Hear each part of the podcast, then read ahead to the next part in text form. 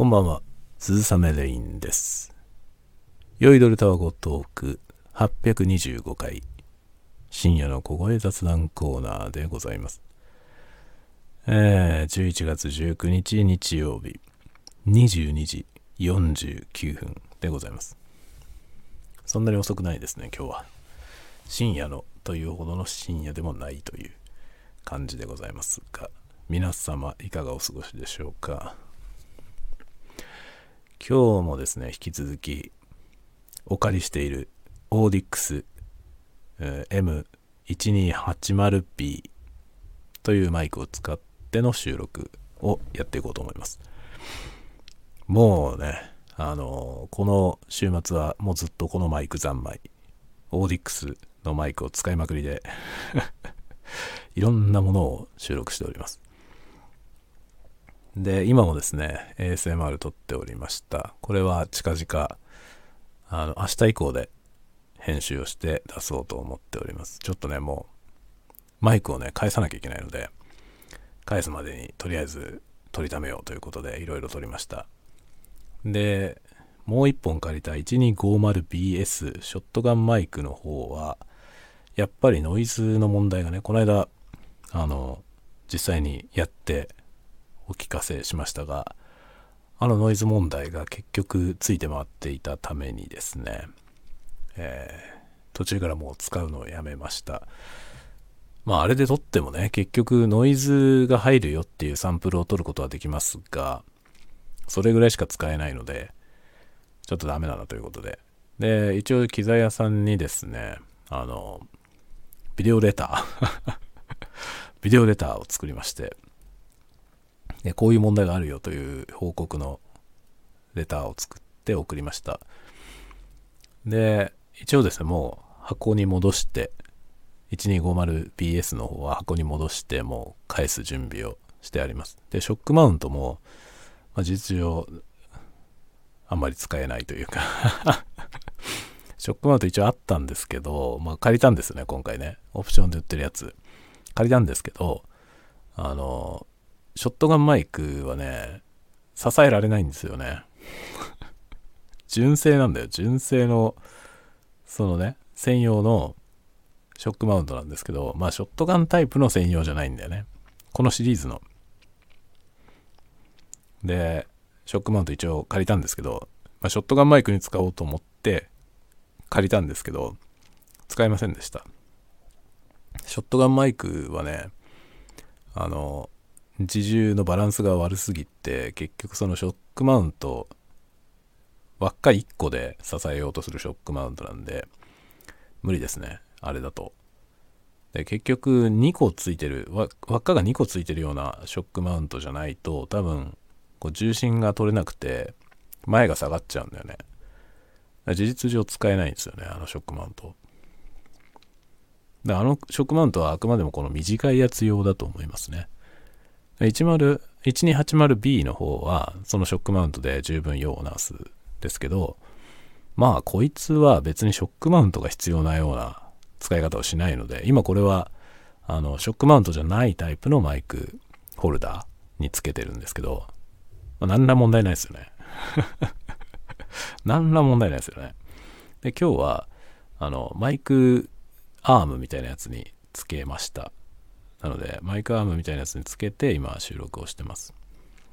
レコーダーはまた例によって Zoom の F6 です。今、ちょうどね、他のマイクもつないで F6 で ASMR 撮ってたんですけど、まあ、そのままあの流れで、えー F6 で録音してます。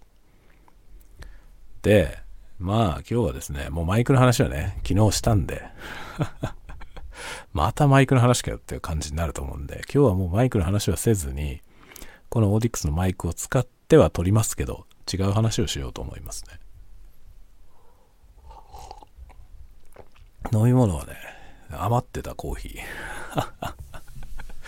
まあ、出がらしの、出がらしのコーヒーですけど、ね、そんなのを飲みながら喋っていこうと思います。で、今日はですね、何の話しようかな。あの、ああ、うんとね、いろいろあるんだよ。いろいろあるんだけど、まずですね、久しぶりにスマブラの話しようかな。えー、大乱闘スマッシュブラザーズスペシャル。アルティメットですね。スマッシュブラザーズアルティメット。英語版だとアルティメットなんですよね。日本語版だとスペシャル。なんでだよ。なんでだよって感じですけどね。で、そのね、僕は英語版で遊んでるので、あの、スマッシュブラザーズアルティメットって書いてあるんですね。で、それをね、やってまして、で、CPU 相手にそこそこやれるようになってきたんですよ。なんですけど、結局まだ基本的なテクニックがちゃんとできないというね、ことに気がついて、で、まあね、すごいシンプルな、もう初歩的なテクニックをね、練習し始めたんですよね。で、そういう新しいことを覚えて、それを練習すると、その後ね、今まで勝てていた CPU に勝てないんですよ。新しいものを使おうとするでしょ。で、それをミスるわけですよね。で、ミスるので、勝てなくなるんですね。で、CPU のレベルを下げて、また練習してるんですよね。で、新しく覚えたことを積極的に使いながら戦うという練習をしています。これね、もう、このゲームは本当に難しいですね。あのね、入力がめちゃくちゃシビアなんですよね。なので、あの、すごく正確に操作をする必要があるんですよ。これを押して、その後、もうコンマ何秒以内にこれを押して、で、その後コンマ何秒以内にこれを押すみたいな。で、それが、1個でも、本当にコンマ 1, 1秒でもずれると、違うものが出るわけですよね。違う技が出るのよ。めっちゃ難しい。僕ね、今までやってきたゲームの中で、間違いなく一番難しいですね。あの、入力がこんなにシビアなゲームって今までやったことないですね。格闘ゲームはやってきたんですよ、ずっと。前にもね、ちょっと話しましたけど、僕はあの、ストリートファイターの一番最初のね、ストリートファイター2がものすごいブームになった時に、ドンピシャ世代なんですよね。その頃にちょうど高校生ぐらいだったんですよね。なので、あの、ストリートファイター2から2ダッシュ、2ダッシュターボとかね、いろんなの出てきたんですね。で、スーパーストリートファイターとか、あの頃がずっと僕は中高生なんですよ。だからもうど、ど真ん中、ど真ん中世代ですよね。で、そのど真ん中世代でずっと格ゲーやってきたので、まあ、格ゲーのコマンドとかはね、別にちゃんと入れられるわけですよ。で、あの、スマブラにもね、ストリートファイターのキャラクターとか、画廊伝説のキャラクターとか、いるわけですよね。で、あ、鉄拳からも来てるかな、一人ね。で、そういうキャラクターが来てて、で、そのコマンドがね、その、本ちゃんのゲームの方の、そいつらの出身してきた一番最初のね、その大元のゲームの方のコマンドがそのまま使えるんですよ。だから例えば、ストリートファイターの竜とかいるんですけど、竜の波動拳とか、昇竜拳とかね、そのスマブラのボタンでも出せる。スマブラのね、スマブラはま必殺技は B ボタンで出すわけですけど、その B ボタンでも出せるんだけど、コマンド入力でも出せるんですよ。昇竜拳のコマンドを入れれば昇竜拳が出るんですよ。すごいでしょ？全然違うゲームなのに。で、そういう風になってて、それは出せるんですよ。そのねそのコマンド入力は出せるだからストリートファイターのコマンド入力のレベルの、そのシビアさ。あれもね、その特定の時間内にコマンドを入力して、で、それがミスると違うものが出るわけですよ。技がスカって、その必殺技が出ないで変なものが出たりとか、まあ思ってるのと違う必殺技が出たりとかね。そういうことになることがあるわけですね。上手にやらないと。なんだけど、それよりもはるかにシビアなんですよね。スマブラ。スマブラのその細かい操作。ものすごいシビアで、その証拠に僕はストリートファイターの技は出せるけど、スマブラの技は出せません。スマブラのコマンド入力というか、コマンド入力じゃなくて、スマブラのね、その、特定の操作をすることで、まあ、行動、できる行動があるわけですけど、それができないのよ。これがね、めっちゃくちゃ練習してるけど、無理だわ。もうね、物理限界なんじゃないかという気がしてきた。物理限界っていうのは物理の法則の限界じゃなくて、僕の体の物理的な部分の限界。なんじゃないかなという気がしてきましたね。あのね、まあ、今特にできないのが反転空母なんですけど、反転空母、これはスマブラやってない人にはわけのわからない話だと思いますけど、スマブラに反転空母って技があるんですよね。で、まあこれをね、今スマブラをやったことない人にもわかるように説明しようと思いますね。あの、スマブラっていうゲームはですね、あの、まあキャラクターにね、通常の攻撃と必殺技っていうのがあって、で、それを2つのボタンで押し分けるわけですね。A ボタンと B ボタン。A ボタンが普通の攻撃で、B ボタンが必殺技。で、それと方向キー、方向キーというか、まあ、スイッチでいうとこのあのレバーですね。左レバー。左レバーでこう移動したりするわけですけど、その移動の方向キーが上下左右あるでしょ。横。横と上と下があるじゃない。で、その横とか上とか下とかを押しながら、その A とか B を押すと違うものが出るわけですね。ここまでわかりますか？なので、そのレバーとボタンの組み合わせでいろんなことをするんですよ。だから右、相手の方を向きながら、その通常攻撃を出すっていうのと、何も押さないで、そのレバーを何も入れないで、そのまま攻撃ボタンを押すのと違う技が出るんですね。で、上を押した時と下を押した時とか、それぞれ違うものが出るんですよ。っていう風になってるんですね。まあこれが基本。この基本プラスして、まあ、スマッシュブラザーズのスマッシュという技があるんですね。このスマッシュっていう技は、レバーをね、方向レバーを素早く入れる。素早く入れて攻撃ボタン、通常攻撃のボタンを押すと、スマッシュという攻撃が出るんですね。なので、例えば、え横、相手の側、相手の側に向かって、そのレバーを入れながら A ボタンを押すと、まあ、前、前のね、その通常の攻撃が出るわけですよ。横強攻撃が出るわけですけど、その横入れるのを素早く入れると、横スマッシュが出るわけですね。2種類、同じような操作なんだけど、レバーの倒すスピードで2種類の技を打ち分けることになるわけですね。で、これが横も上も下もあるわけですよ。横はまあ左右、ね、どっちでもと上と下がある。さらにですね、まだあるんだよ。その方向レバーを入れながら攻撃ボタンを押すっていうその行為を空中でやるとまた違う技が出るんですね。空中にいる時の横押しながら攻撃、上押しながら攻撃、下押しながら攻撃、全部また違うものが出ます。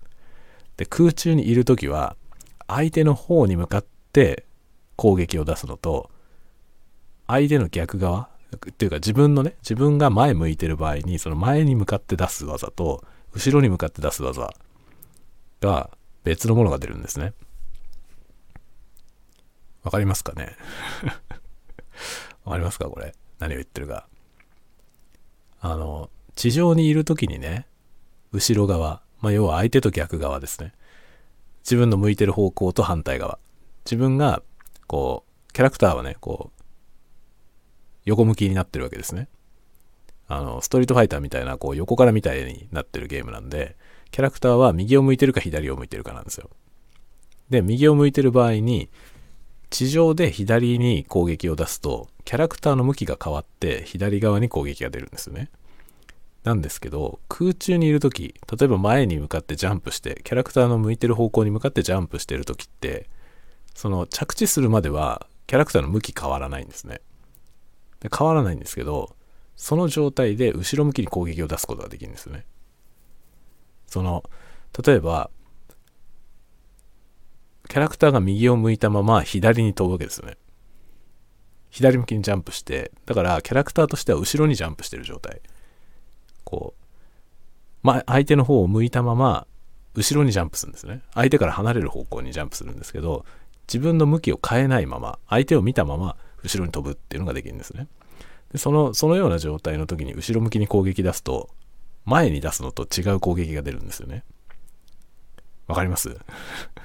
すごい説明するの難しいんですけど、まあそんな風になっていて、要は、空中にいるか地上にいるかっていうのと、レバーをどこへ入れてるかっていうので、攻撃ボタン1個なんだけど、その攻撃ボタンの出す技が全部違うんですよね。で、その出す技によってもちろん威力が違うし、当たる範囲が違うし、まあ、役割が全然違うわけですね。で、スマッシュブラザーズというこのゲームの僕がね、今半年ぐらいやってるんですけど、半年やってきて分かった理解した一番のことはですね、この全ての技を自在に出すっていうのがまず第一関門ですね。これができないと勝てません。これはでも多分他の格ゲーね、僕はずっと格ゲーやってきたんで、わかりますけど、格闘ゲームの基本中の基本だと思うんですよね。格闘ゲームってそれぞれのキャラクターに全部違う技があって、でその自分が使うキャラクターの技を全部知ってるということですね。まずどういう技があるのかを全部把握して、で、それぞれの技にどういう効果があるのか、まあ、どこに向かって攻撃を出すのか、どこに対して攻撃判定があるのかとか、そういうことですね。で、あと相手のと勝ち合った時にどうなるのか。どの技と勝ち合った時勝つか負けるかとかそういうことですね。そういうのをちゃんと把握した上で、で、状況を見て、相手のキャラクター、相手の位置、相手のやってる行動、それを見て、適切な技を出す。これで勝てるようになるわけですよ。そもそもまずそれができないと勝てないんですよ。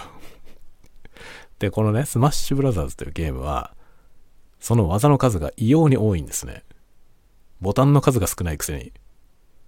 ストリートファイターは弱中強とかあって、ボタンがまずいっぱいあるんですよね。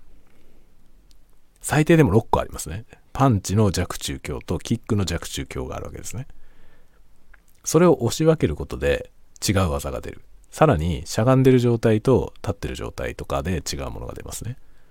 もちろんジャンプしてると違うものが出ますね。っていう風になっていて、まあそれを打ち分けるわけですけど、スマッシュブラザーズはそこにさらにスマッシュというのが入ってくるんで、方向キーの、方向キーというか方向レバーの倒すスピードで違う技になるっていうことですね。で、まずはこの全ての技をですね、出せるようにならなきゃいけないんですよ。もちろん1個ずつなら誰でも出せると思います。例えばジャンプして、後ろにジャンプして後ろ向きに出す。前にジャンプして後ろ向きに出すとか、前にジャンプして前に出すとか、そういうのは1個ずつやるなら、まあ大体できると思います、みんな。ところがこれもですね、戦ってる最中に、その時必要なものを好きなように出すのはめちゃめちゃ難しいんですよね。で、これをひたすら練習してるんですけど、これ難しいんですよ。で、問題の反転空母、僕ができないやつ。これは何かというとですね、空母っていうのは空中後ろ攻撃のことなんですね。空中で後ろ向きに出す攻撃。つまり、キャラクターが後ろ向きに飛んで、その後ろ向きに出す、自分の後ろに向かって出す攻撃なんですけど、多くのキャラクターでこの空母っていうね、空中後ろっていう攻撃は、すごく強いんですよ。なのでこれを自在に使いたいわけですね。で、空中で後ろ向きに出す攻撃なんて使うの難しいんですよね。まあ、一番簡単に出すのは、相手を飛び越えながら相手に向かって出す。要は、相手の頭上を飛び越えて向こう側に降りるわけですね。向こう側に降りつつ、後ろ向きに出すと、その相手の後ろに、背中側に当たりますよね。向かい合ってる相手を飛び越えて、飛び越えながら後ろ向きに攻撃する。それが多分空を一番簡単に出す方法なんですけど、反転空母っていうのは自分の前にいる相手に空母を当てるってことなんですよね。つまりどういう動きになるかというとね、その向かい合ってる時に、相手と向かい合ってる時に、一旦背中を向けるんですね、相手に。逆側に向き直って、そのまま相手の方向に飛ぶ。つまり、振り返って後ろ向きに飛ぶわけですね。本来空母って空中で後ろに攻撃するっていうのは相手と向き合ってる状態だと後ろに飛ぶんで相手から離れる方向へ飛ぶわけですよね。っていう感じになるんですけどそれを相手に背を向けて後ろ向きに飛ぶんで相手の方に向かって飛ぶわけですよね。そして後ろ攻撃を出す。そうすると相手と向かい合ってる状態で相手に向かって飛びながら空語を出すことができるわけですね。空中後ろ攻撃を相手のあた相手の正面に当てるということですね。これがむっついのよ。でもこれもスマブラをすでにやってる人は何がむずいんだよって多分思ってると思います。反転空語なんてみんなできるからね ところがこれができないのよ僕でダッシュ反転空語はできるんですよ。相手に向かってダッシュしてって、振り向いて飛んで、まあ、空語を出すっていうそのダッシュ反転空語っていうのがあるんですけど、最初にダッシュがあれば反転空語が出せるのよ。なんだけど、止まってる状態から反転で空語が出せないんですよね。で、これをね、今日ずっと練習してたんですよ。2時間くらいずっとトレーニングモードで、2時間ぐらいずっと反転空語ばっかり打ちまくりました。成功率2割ぐらいです 10回に2回ぐらいしかできません。で、その闇雲に連発してるとね、その、まあ相手の方に向かって飛びながら、こう、空中後ろを出すつもりの動作をすると、まあ、空中前向き攻撃になることが多いんですよね。だから振り向いてからジャンプするっていう動作なんですけど、僕がやると振り向く前にジャンプしちゃってるという状態で、意識しながらそこのタイミングをずらしてずらしてやるわけですけど、そのね、成功してるやつと失敗してるやつの差がわかんないのよね、自分で。で、自分でやりながら、あ、今のミスったって思ってミスってれば、いいんだよね。タイミング分かってるってことなんですよ。これストリートファイターとかで練習してる時はそうだったんだよね。タイミングが分かっていて、あ、今のじゃ入らねえな。で、失敗する。技がうまく出ない。これはわかるんですよ。で、それで、それを、こう、補正していくわけですよね。今のだとタイミングが早すぎる、遅いとか、そのね、それで、じゃあ押すタイミングをもうちょっと後ろにしようとか、前にしようとか、アジャストしてって、で、だんだん、こう、成功率が上がってって、で、まあ、100発100中出せるようになる。っていうのが、僕が知っている格ゲーの練習プロセスなんですよ。ところがスマブラでこれが通用しないんですよ これ通用しないのは多分僕だからだと思います。他の人は多分練習してできてると思うけど、僕はできないのよね。で、今日もね、ひたすらやったけど、そのね、成功するときと失敗するときの差がわかんないんですよ、自分で。同じことをしてるつもりなのよ。同じことをしてるつもりなんだけど、まあ、微妙にボタンの押すのが早かったり遅かったりするんだよね。でもその微妙にの微妙がもはや検知できないんですよ、自分で。わかんないの。だから、今日もね、こう、例えば何発も連発してて、で何、何発も連発してて、例えば5回ぐらい連続でできる時あるんですよ。で、5回ぐらい連続でできた時に、あ、掴んだと思ったんですよね。で、そのまま続けてたら、6回目、7回目とかでミスるわけですよ。で、ミスり始めたら、あとは同じことを繰り返してるつもりなのにずっとミスるんですよね これがほんとわかんないんだよね。で、できる時とできてない時のその差があまりにも短い、そのね、本当にちょっとの差なんですよ。ちょっとの差でできてないんだけど、そのちょっとの差をもはや補正できないんだよね。自分の脳の意識としては全く同じなんですよ、ずっと。同じことを何回も繰り返してるつもりなの、自分は。だけど、同じことが同じように繰り返せてないんですよね、フィジカルが。体がね。でもはやそれを自分で検知できてませんストリートファイターやってた時にうまくいかない例えば昇竜拳が出せないとかすごい初歩的な話ですけど昇竜拳出せなかったんね最初で僕が昇竜拳を出せなかった理由はパンチボタンを押すのが早すぎたんですよねそのパンチボタンをもうちょっと遅くする微妙に遅くしながらってやってみて今度遅すぎると遅すぎるのはまたスカるんですけどそれをねこう調整していく。で、今のだと早すぎる。ちょっと遅くしようとかね。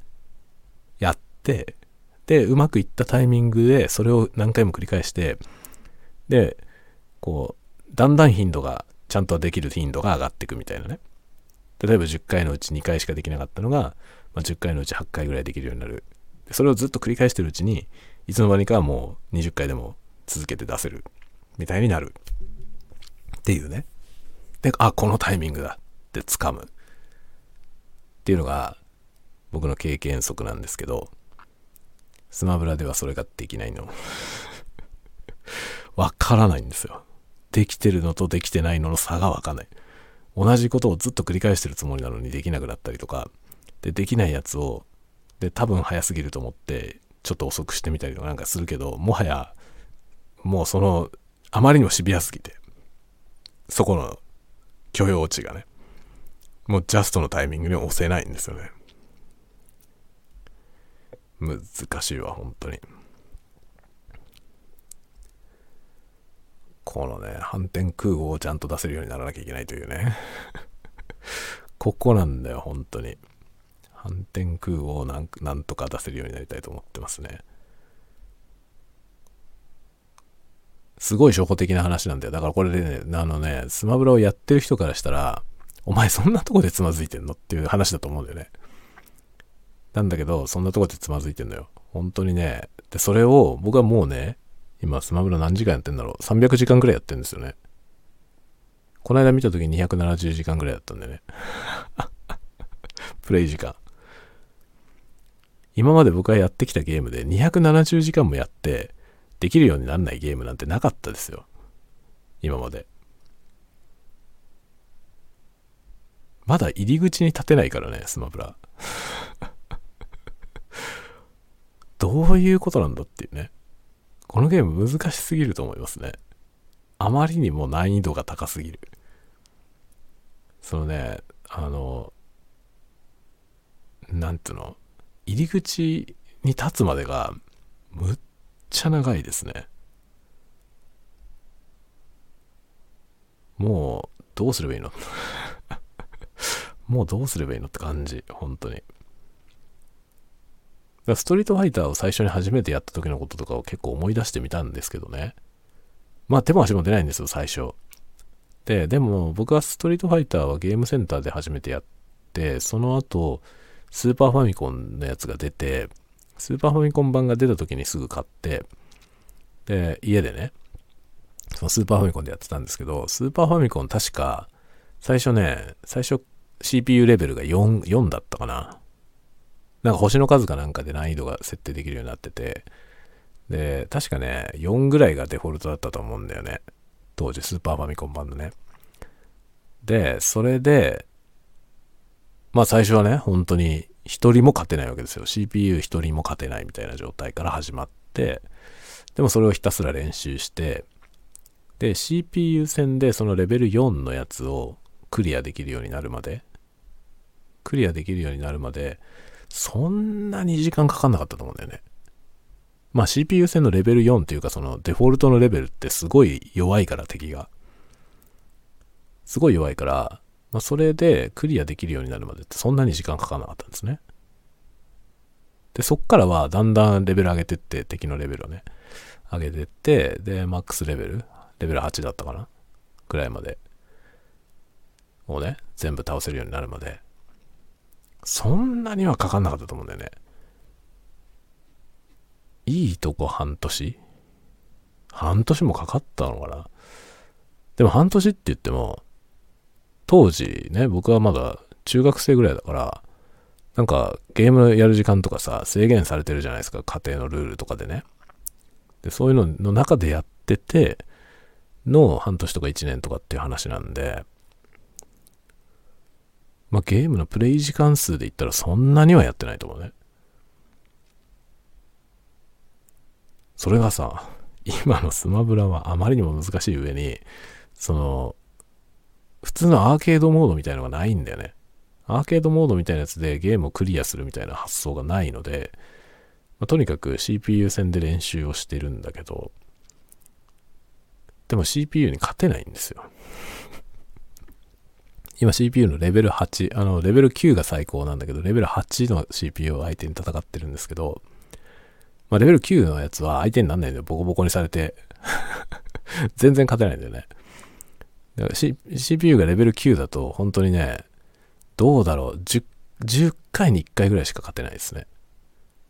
10人戦って、1回ぐらい勝てるかなぐらい。あと、キャラクターの相性とかで、なる、なんかね、そこそこ勝ちやすいキャラクターとかっていうのはいるんだよね。で、そういう勝ちやすいキャラクターに対してはレベル9でも勝てるけど、まあ、何が出てきても全部勝てるっていう状態にはまだ程遠いんですよね。で、8までは来たんだよ。一応8、レベル8までは上がってきてて、で、レベル8の相手に、そうね、9割ぐらい勝てるようになったかなぐらいまでは来てたのよ。なんだけど、その反転空母を練習し始めて、その反転空母を絡めて戦おうとしたら勝てなくなったんだよね。で、今レベルを下げて、敵のレベルを1回5まで下げて、で、CPU5 だともう楽勝なんですよね。で、CPU5 だと楽勝なんだけど、その5のやつを相手に、その新しく覚えたことをね、実践で使いながら練習するというのをやってて、で、それをやると、時々負けるんだよね。っていう感じで今練習してるって感じです。めっちゃ難しいよ、あのゲーム。本当に、もう入力が超シビアで、むちゃくちゃ難しいですね。だそのスマッシュと、そのスマッシュっていう技がとにかくね、そのレバーの倒す速度っていうのをトリガーにしてるっていうのが、まあ難しいですね。これはあの、レバーがね、コントローラーにレバーがついてるでしょあの、コントローラーのレバーって多分プレイステーションとかが出た時、プレイステーションの最初の初代が出た時に出てきたアナログスティックとか言ってたんだよね、最初ね。で、あれアナログ入力なんですよね。あの、あの、スティックって。それまでのスーパーファミコンみたいな、ファミコンとかスーパーファミコンのボタンっていうのは、十字キーもボタンだったからね。十字キーもボタンで、上とか右とか、あ全部スイッチなんですよ、ただ。オンかオフしかないんだよね。なんだけど、その、レバーになったことによって、途中も入力されるわけですよね。右とニュートラル、ま、真ん中の触れてない状態と、右に倒した状態っていうのが、オンとオフじゃなくて、その途中もちゃんとデータが入力されるんですよね。で、これによって、その到達するまでの速度っていうものが取れるようになったわけですよね。で、中間も取れるようになりましたね。途中の部分。だから、あの、マリオカートみたいなね、レースのゲームの場合に、こう、スーパーファミコンのコントローラーだと、もう十字キーはさ、オンかオフしかないから、そのカーブを曲がるときにね、その方向入ってるか入ってないかという検知しかできなかったわけですけど、今のマリオカートは、こう、どのぐらいハンドルを切ってるかということが取れるわけですよね。レバーになったから。だから、その、フルステアリングじゃなくて、半分くらい曲がるみたいな。そういうことができるわけね。ちょっとなだらかなカーブで曲がるみたいな。そのアナログコントローラーを使って、どのくらいの速度で倒したかという、そのレバーを。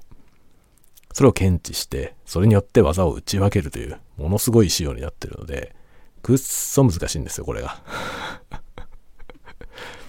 だから慌てると、特にその混戦になったりして慌てたりすると、速くなりすぎて、その、強攻撃を出そうとしているのに、スマッシュが暴発するんだよね で、スマッシュっていう技は、スマッシュブラザーズのスマッシュなんで決め技なんですよね。で、相手をぶっ飛ばす時の技として使うわけですけど、まあ、つまりは強力なんですよ。強力な技イコール隙がでかいんですよね。だからむやみなところで振っていくと、まあ、つけ込まれるわけですよね、隙に。だから、その敵、適所にぶち込まないと、まあそのスマッシュを使わないと勝てないんだけど、スマッシュを、そのね、適切な場所じゃないとこで暴発すると、負けるわけですよね そこ、そこにつけ込まれて、隙を晒すことになるから。だから、あの、まあ、ストリートファイターでいうところね、その、ストリートファイターは、その弱中強のボタンで、必殺技の強さを打ち分けるわけですけど、もちろん強が強いんですけど、強ねの、例えば強の昇竜拳とかをスカルとね、空振ると終わるわけですよね。ものすごいでかい隙を晒すことになる。ので、そこはトレードオフなんだよね。その威力を取るか、その、自分のね、その、リスクを下げるか。弱、弱で出しておいて、リスクを下げる。まあ、ガードされてもそんなに被害がないみたいな。そういう感覚でね、出していくみたいな、そういうなんか駆け引きみたいのがあるわけですけど、スマブラはその、その駆け引きが、その、レバーを入力するスピードっていう要素に結構左右されるからそのスピードをコントロールするのもめっちゃ難しいね。で、コントローラーの設定で、スマッシュのその入力を検知しやすくするか、しにくくするかみたいな設定できるんですよね。で、それをしやすくすると、割とそんなにスピードをね、素早く入れなくてもスマッシュになっちゃう。出しやすくなるんですね。逆に言うと、そのスマッシュが出しやすくなるみたいな設定と、出しにくくなる設定とあるんですけど、僕は一番出しにくい状態に設定してるのに暴発するんだよね。出しにくい設定にしてても出ちゃうんですよ 本当にね、めっちゃ難しいな、このゲームはと思いますね。で、しかもその反転空港とかもね、反転空港なんてその入力のその手順がめちゃめちゃシビアで、本当に何フレーム単位、何フレーム単位でこれを押して次にこれを押してこれを押すみたいな。同時じゃないんですよね。同時じゃないし、同時なら同時で難しいんですよね。ジャストミートしなきゃいけないから。で大体多分、同時押しって言ってるやつって同時じゃなくて、その許容範囲があるんですよ。どれでも。で、その許容範囲がなかったら多分操作できないんですよね。人間の操作精度なんてそんなもんだから。で、これが多分年とともにその精度が下がっていって、そして僕にはこれを打ち分けられないんだよね 本当に。反転空母が空前になっちゃうんですよね。どうすればいいんだ、これ。本当にね、ダッシュしてればできるんだよね。ダッシュ反転空母はできるようになったんですよね。ダッシュ反転空母はあんまり、あんまりミスんないんですよ。ほぼできるんだよね。ミスすることの方が少ないくらいでできるんですよ。だけど、ダッシュしないとミスるんだよね。何が違うんだろうね。だから、ダッシュしてればできるから、例えばそのダッシュの操作をね、空振りして、要はそのダッシュ操作をしてるふりをして、その指だけ。で、レバー、レバー触れない状態でダッシュの操作を入れて、その後の空母だけやるみたいな、反転空母だけやるみたいなことをやってみたんだけど、それはできないのよね。それはうまくいかなくて、でも実際にダッシュすればちゃんと出せるっていう、何が違うのか本当わかんないのよ。多分僕が押してるボタンのその差って、できてる時とできてない時の差って、本当に何フレームの世界なんですよ。10分の何秒の世界。まあ、下手したら100分の何秒の世界ですね。そのくらいの超シビアなところでミスってるんだよね。そのタイミングがちょっと違うだけで違う技が出るんですよ。これが本当に難しい。それをね、ひたすら練習してますね。これもう体育なんだよ、本当に。まあゲームは体育だよね。テレビゲームって体育だよね。思うんだけどね。ゲームってね、まあ引きこもって家でゲームばっかりしてるみたいなイメージあるじゃない。だけどゲーム上手いやつって、運動神経がいいと思うよ。多分ね、運動神経いいやつの方がゲームは上手いと思いますね。あれフィジカルだもん、結局のところ。特にスマブラみたいなゲームは、スポーツできるやつの方が強いと思いますね。スポーツだよ、これは。瞬発力と、その自分の思った通りに自分の筋肉を動かすという操作ね。繊細な操作ですよね。これスポーツと一緒だよね。アスリートだと思いますね、完全に。スマブラが強い人は多分みんな運動神経いいんじゃない？でうちの子ね、うちの長男がめちゃめちゃうまいんですけど、その、まだ始めたばっかりだけどね、僕なんかよりもはるかにちょっとしかやってないけど、すげえ上手なのよ。それ多分ね、運動神経がいいからだと思いますね。なんでできんのって言ったら、勘でやってると言ってました。すごい当て感がうまいんですよ。そのね、その技のを当てるタイミングとかがシビアな技とかあるんですけど、それをバンバン連発してくるんだよね。で、ガンガン成功するんですよ。なんでそんなに当たんのって言ったら、いや、勘、勘でやってるとって言ってて、その勘だよね。勘が、勘でやってるそのね、ボタンを押すタイミングっていうのの、その掴み方ですよね。その勘で掴んでるわけですよ、彼は。その能力は、運動神経だと思う。本当にね、うちの子はすごい運動神経が良くて、その新しいことを教わってもすぐできるのよね。飲み込みが早くて。器用なんですよね。めちゃめちゃ器用で。で飛び箱とかめっちゃ飛ぶし。飛び箱も規格外なんですよね、完全に。小学校の、小学校の体育館に装備されてる飛び箱はもう1年生の時から一番フルフルスペックを全部飛び越えちゃう状態で、もう飛び箱の授業はほとんど番外編になっちゃって彼は。授業に全然参加できないっていう感じでしたねって言ってた。先生にも君はもう規格外だからっつって全然違うことをやらされるっつって言ってました。みんなと一緒に飛び箱を練習するようなことは全然やったことがないと思います、彼は。1年の時に何しろもう小学校にある飛び箱の最高段も飛び越えちゃうような状態だったからね。それを別に誰に教わったわけでもなく普通にできるのよね。ちょっと教えたらできるんですよ。なんかコツをつかむのがめっちゃうまくて、噛んだって言ってた。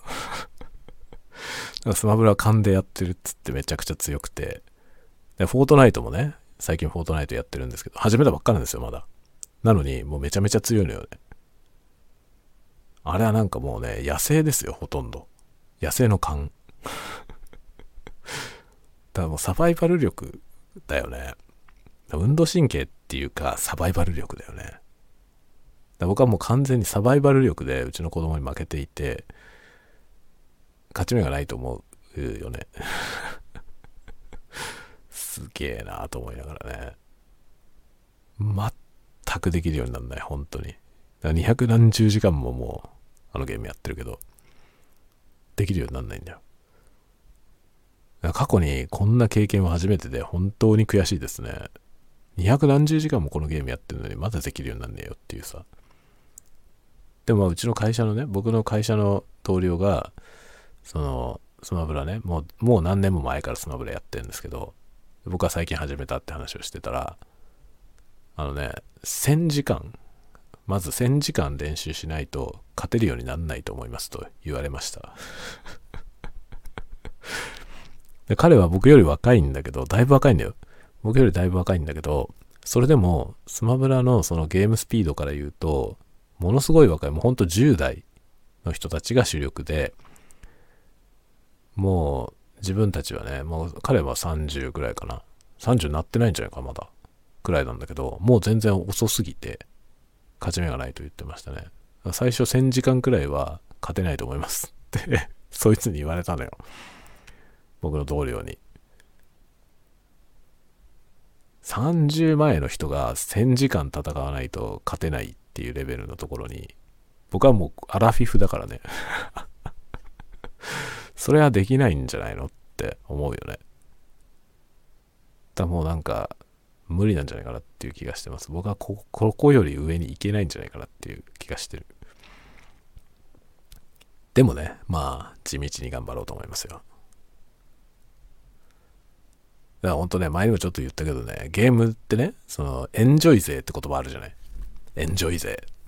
エンジョイ勢っていうのは、そのガチ勢に対する言葉としてエンジョイ勢って言葉があって、ガチ勢はガチでやってる人たち。もうそれはもうなんか本当に、なんかある、ある種の廃人というか ネトゲ廃人的な、もう本当にガチでやってて、ものすごい結果を重視してね、やるみたいな。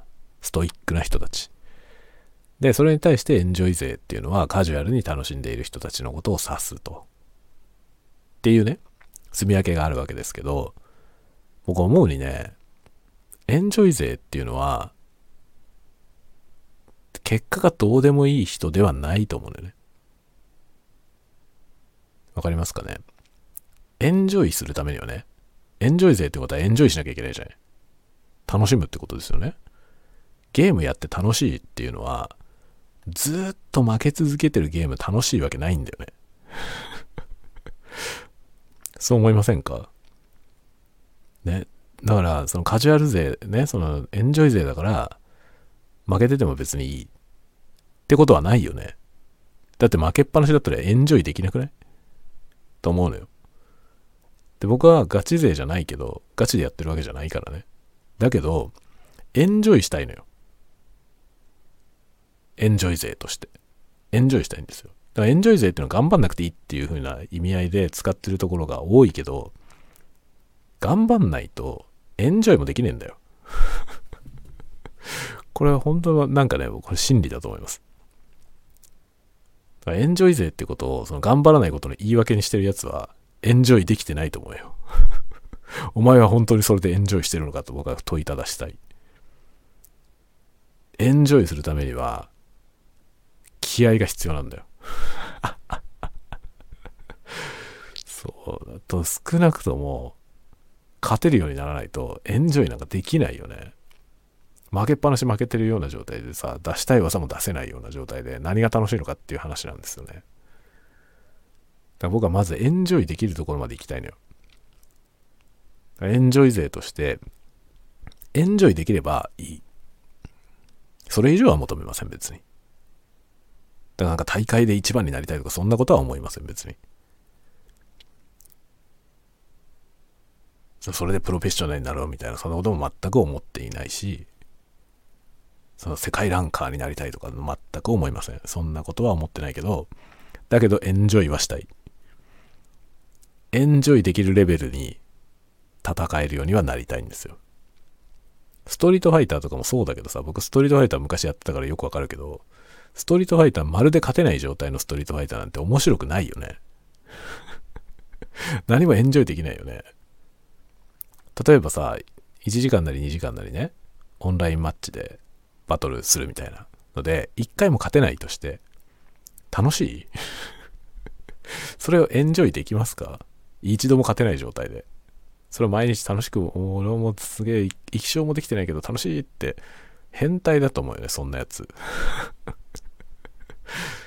やっぱりさ、こう、狙ったところに技が入ったりとか、その例えば相手の技に対してなんか差し返したりとか、それ決まって、で、まあ勝ったりとかね、爽快な技でぶちかまして勝ったりとかして、やっぱりおっしゃってなるわけじゃない？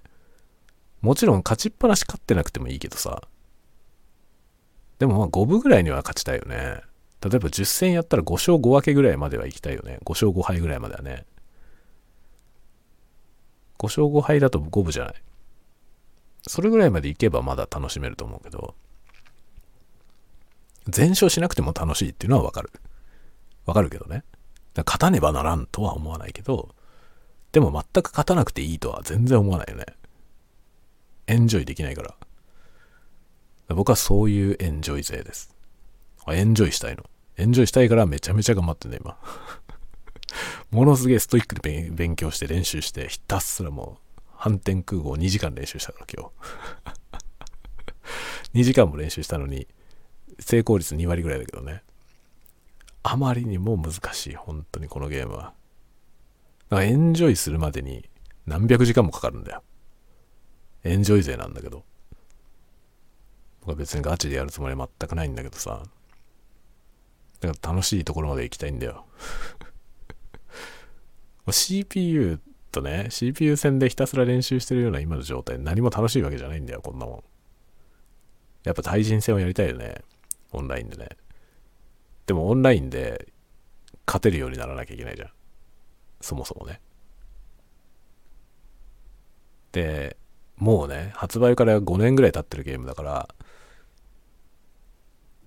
みんなうまいんだよ。だ今年始めたなんていう人はほとんどいないんだよ。今年始めたような人なんてほとんどいないから、その中で勝てるわけないんだよね。だから最低でも1000時間ぐらいやんないと勝てないっていうのは、周りでやってる人たちがみんな1000時間超えてるような人たちばっかりだからだよね。だから勝てないんだよ、そんなやつに。だからまずは、ね、そこまでいかなきゃいけないんだよ。1000時間もかかんのかと思って。僕半年やって今まだ300届かないぐらいですからね。半年だよ。半年もやってんだよ、もう。このゲームは多分2年ぐらいやって初めて勝てるぐらいになると思う。2年やらないと入り口に立てないってなんだよ、そのゲーム。どういうことなんだよ。難しすぎんだろっていう気がしますね。だ結局、そのね、今ものすごい上手い人たち、スーパープレイヤーの人たちって、その前作とか、前々作とかもやってんだよね。スマブラをもうずっとやってきてる人たちなんだよね。でもちろん新しいゲームになっていろいろ変わってはいるけどね。だけどやっぱ基本のところができるじゃん。スマブラっていうゲームの基本を知ってるから。だから例えば僕はまだストリートファイターね、6までやってないけど、僕は今からストリートファイター6を始めてもそこそこやれると思うんだよね。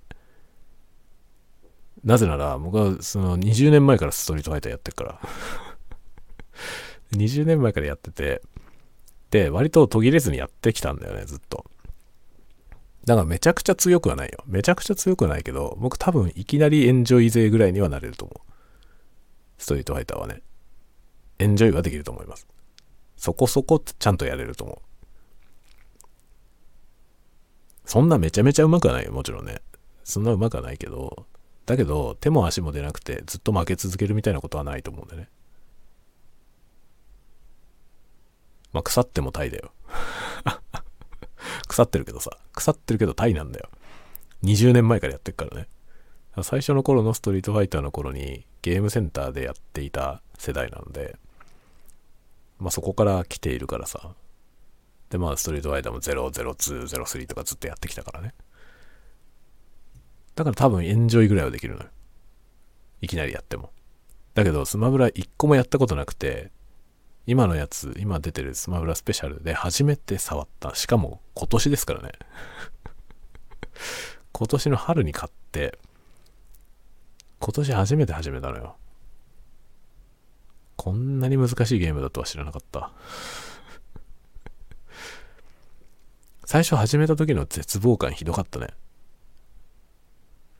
あれ結構ね、あの、YouTube とか見てても同じようなこと言ってる人いたんですけど、他の格ゲーをやってるから、そこそこいけんじゃねと思ってスマブラをやってたら全然違って、全く手も足も出なかったって言ってる人が他にもいたんだけど、まさにそれと同じ感覚でした。僕も格ゲーの一種だと思ってたから、ストリートファイターで20年やってるから、そんなに手も足も出ないことはないんじゃないって思ってました。だけど手も足も出ない。全く違うゲームなんだよ。あれは対戦格闘ゲームじゃないんですよ、スマブラは。そういうゲームではなくて、もっとね、はるかに難しいと思う。格闘じゃない要素が多いよね。で、あの、台から落っことすというね、落っことすっていうゲームだというのが、また違うポイントの一つですよね。最初だから僕復帰が何もできなくて、崖外に飛ばされた時に戻ってこれなくて、だくっそ面白くない状態だった、最初。その復帰がわかんないから。復帰がわかんない状態だとさ、もう崖外に出されたらもうそのまま終わるんですよね。どうやって戻ればいいかわかんないから。で、それが戻れなくて終わるっていうのを繰り返してて、なんだこのゲームはと思ったんだよね。手も足も出なくて。本当に何も楽しくない。本当に何のエンジョイもなかったね。だから本当ね、このゲームよくこんなチューニングで作ってるなと思うよね。任天堂が出してるとは思えないぐらい初心者に優しくないんですよね。任天堂のゲームってなんか全然下手くそな人でもそこそこ楽しめるようにできてんだよ、最初から。だからマリオカードとかもすごいアシスト機能とかいっぱいついてて、最初からそこそこ戦えるようになってるよね。下手くそでもね。だから下手な人と上手い人が一緒に遊べるゲームなんですよ。マリオマリオカートとか。だけど、スマブラはそうじゃないよね。最初本当に、初めてやってできるゲームじゃないですね。最初本当にもうなんだこのゲームと思ったもんね。心が折れそうになりましたよ、1日目に。だってあれ、崖外に出されたら戻れないんだもん。戻り方がわかんないとあのゲームどうにもなんないじゃない。まずだから復帰を覚えなきゃいけない。まず。一番最初復帰ができないと本当に話にならないから、復帰を覚えないといけなくて、復帰ができるようになるとやっとなんかまず土俵に上がれる感じだよね。だけど勝てないんだよね。だってレベル3の CPU に勝てないんだからさ最初。思えば長かったよ本当に。半年前はレベル3の CPU に勝てなかったんだから。外に出されて終わるっていう。むっちゃ難しいよな本当に。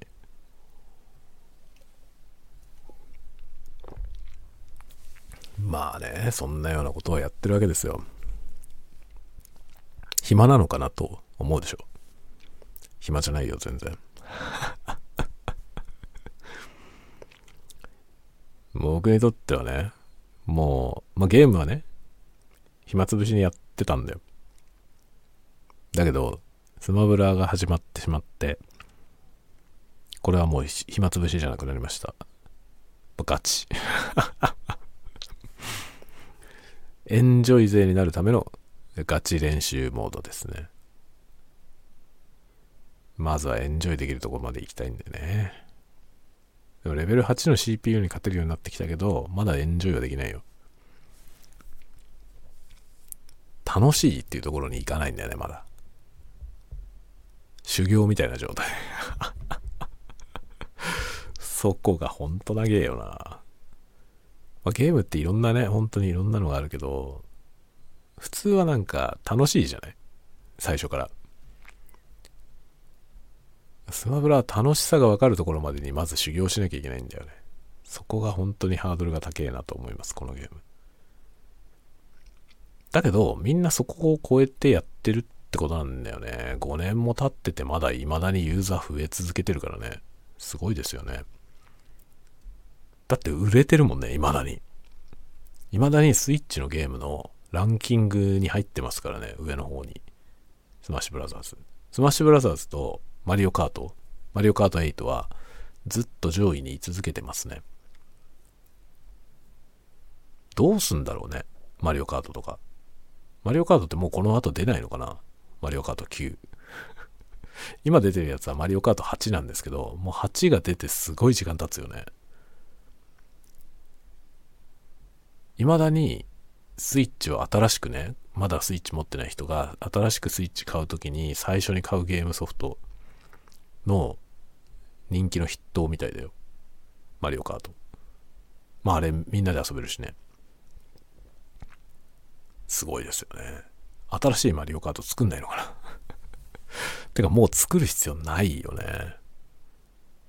一応なんかダウンロードコンテンツで新しいコースが追加されてってて、それが終わったんだよね、この間ね。最後のやつが追加されましてね。だから一段落したと思うんですけど、この後でも新しいマリオカード作るとしても、新しいコースを増やす以外にああんまやることないよね、もう。およそなんか思いつく限りのことは実装されちゃってる気がするんだよね。多分スマブラもそうなんだよね。スマブラの新しいやつを今から作るって話になんのかなもう5年ぐらい経ってて未だに売れてるからね。未だに新規のユーザーがね、僕だって今年新規のユーザーですからね。入ってくるわけでしょそうしたら、ね、新しいの作る必要ないよね、まだね。すごいよね。それってすごいゲームだよね。普通はね、こんなにロングセラーにならないよね、ゲームなんて。大体ゲームって古くなるじゃない。古くなるから新しいものを出すよねだから人気のシリーズでも古くなるからそのシリーズの新しいやつが出るっていうねそういう風になってると思うけどスマブラとマリオカートはもう新しいの出す必要ないんじゃないのっていう そんな感じがするよねスーパーマリオがね久しぶりに新しいやつが出てまた話題になってましたけどねあれもちょっと興味あるけどね。あと、桃鉄？桃鉄も興味あるんだけどさ。新しいの出て。で、興味あるんだけど、絶対やらないんだよ。今何を買っても僕はスマブラしかやらないから、だから新しいゲームを買うことができませんね。どうせやんないだろうと自分で自問自答してしまい、無理です。どうせやらねえわっていう。はい、ということでね、すげえもう1時間ぐらいダラダラと喋ってまいりましたが、えーこのマイクはもう返そうと思うので、明日？明日か明後日にはもう変装する予定です。なので、もしかしたらこれが酔いどれタワゴトークとしては取り納めかもしれません。このマイクのね。オーディックス M1280B というマイクを使って収録しました。音は申し分ないよ。とてもいいと思います。だけどちっちゃすぎて汎用性がない。この汎用性のなさが僕がこれを買わない理由ですね。買おうと思わない理由ですね。それ以外は申し分ないと思う。非常にいいと思います。だけど僕はこれじゃないマイクを買うと思う。